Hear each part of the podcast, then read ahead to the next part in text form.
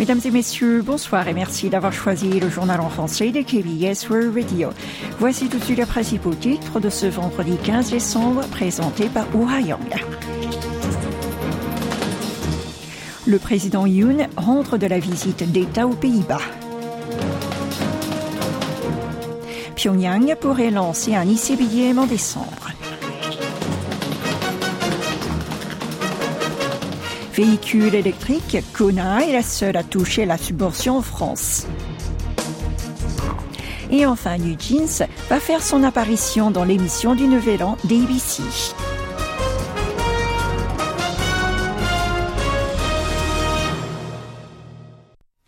Le président de la République a regagné ce matin Séoul après un séjour de cinq jours aux Pays-Bas. Il y a effectué une visite d'État pour la première fois depuis l'établissement des relations diplomatiques bilatérales en 1961. Yun Song-yeol a profité de ce voyage pour se rendre au siège d'ASML, leader mondial de la fabrication d'équipements pour semi-conducteurs. Après avoir tenu un sommet avec le premier ministre néerlandais Mark Rutte, il a annoncé que les deux nations vont former une alliance de semi-conducteurs. À peine rentré, le chef de l'État a du pain sur la planche. À quatre mois des élections législatives, il doit réaménager PPP, la formation présidentielle, pour la cohésion du camp conservateur. Il est aussi urgent de terminer le remaniement du cabinet ministériel, reporté à cause des différents sommets diplomatiques. Dossier intercoréen à présent il y a une possibilité que la Corée du Nord effectue un tir d'essai de missiles balistiques intercontinental ou ICBM ce mois-ci. C'est ce qu'a fait savoir hier le conseiller adjoint à la sécurité de la présidence sud-coréenne aux journalistes qui l'attendaient à l'aéroport de Dulles près de Washington. Rappelons-le, Pyongyang avait lancé en novembre un satellite de reconnaissance militaire en violation de la résolution du Conseil de sécurité des Nations Unies. Si ce dernier entreprend un nouveau tir ce mois-ci, les tensions dans la péninsule risque de s'intensifier davantage. Kim Tae-ho a souligné que ces missiles balistiques faisaient partie des examens pour la dissuasion étendue. Il a également noté que peu importe leur portée, s'ils transportent des armes nucléaires, cela constituera une menace et une attaque frontale contre la Corée du Sud. L'objectif de sa visite aux USA est la participation à la deuxième réunion du groupe consultatif nucléaire sud-coréano-américain. C'est un groupe de discussion qui a pour objectif de renforcer la mise en œuvre de la dissuasion étendue, notamment le parapluie nucléaire entre les deux pays. Convenu lors de la visite du président sud-coréen aux États-Unis en avril, ce groupe a officiellement été lancé lors de sa première réunion en juillet à Séoul. Dans le même chapitre, le gouvernement sud-coréen a obtenu un témoignage selon lequel des soldats des Nations Unies décédés pendant la guerre de Corée seraient enterrés sur des sites nord-coréens. Le ministère de la Réunification et celui de la Défense ont interrogé le 21 novembre un réfugié nord-coréen qui est actuellement en prison. Cette personne a fourni l'information selon laquelle trois sites au nord du 38e parallèle abriteraient des dépouilles de militaires américains et turcs. C'est la première fois qu'une déclaration est faite sur des sites de sépulture des troupes de l'ONU en Corée du Nord, et notamment celle de l'armée turque. Pour rappel, 14 000 hommes avaient été envoyés dans la péninsule durant le conflit fratricide. Le rapport de recherche a été partagé avec le Service national de renseignement et le Bureau de la sécurité nationale de la présidence.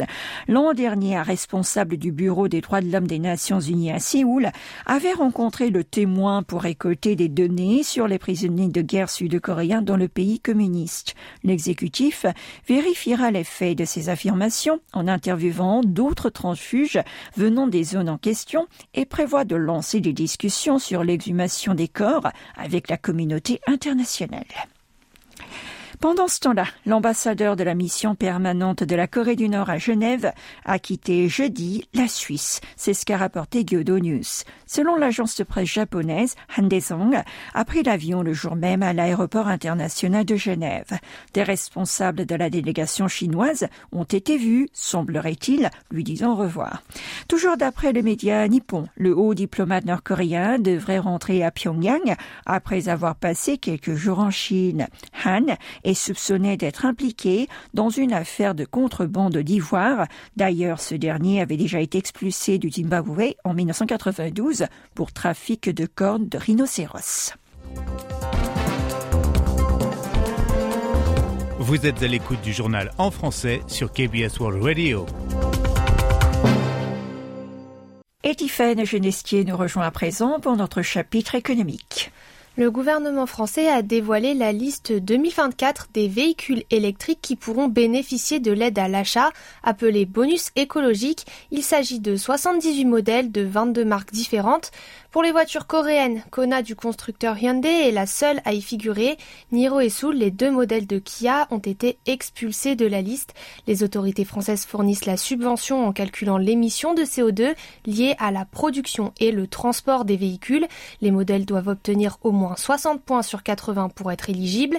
Pourtant, ce dispositif est désavantageux pour les voitures produites en Asie qui doivent être transportées par voie maritime, une source importante de pollution.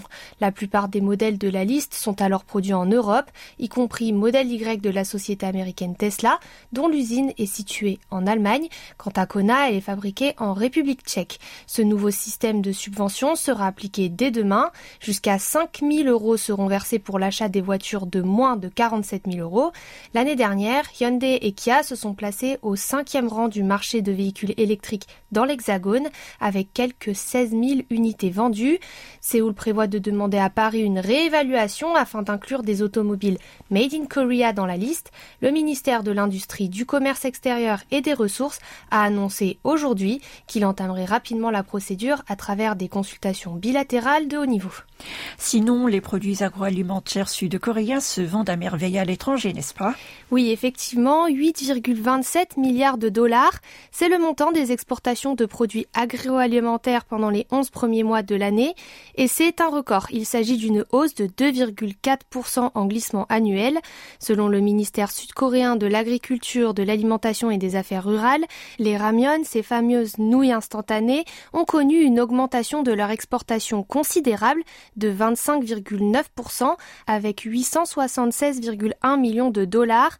Les fraises ont-elles grimpé de 22,2% et les produits transformés de riz de 20,7%. Par marché, les ventes à destination de la Chine ont enregistré une montée de 11,1% avec 1,28 milliards de dollars. Celles vers les États-Unis se sont également accrues de 8,5%. Au début de l'année, le ministère a établi des chaînes de communication avec les entreprises exportatrices pour leur donner un coup de pouce. Dans ce cadre, quelques 400 cas d'affaires rencontrant des difficultés ont été signalés.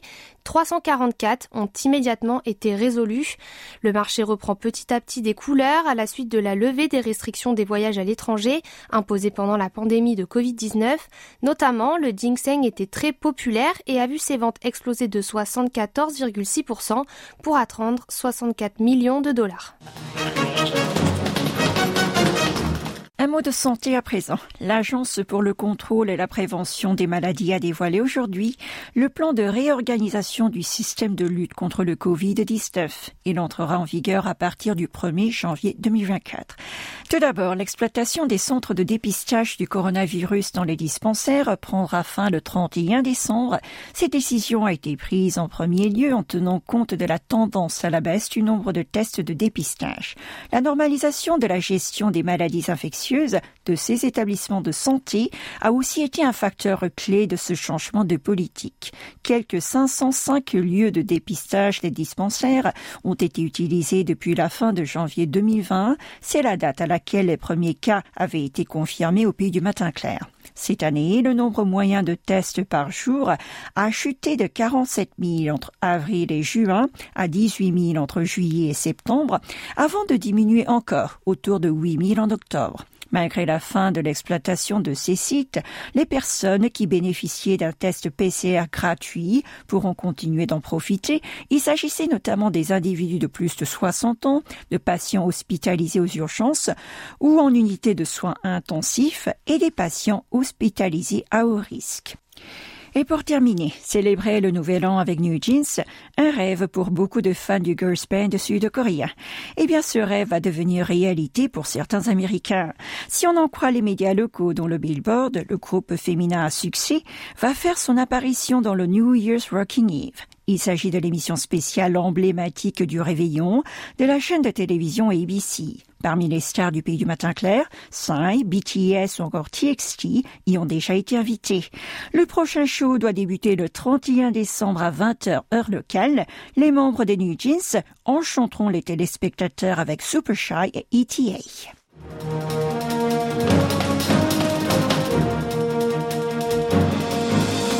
C'est la fin de ce journal. Passez un excellent week-end avec nos programmes, notamment Entre nous, qui sera diffusé dans un instant.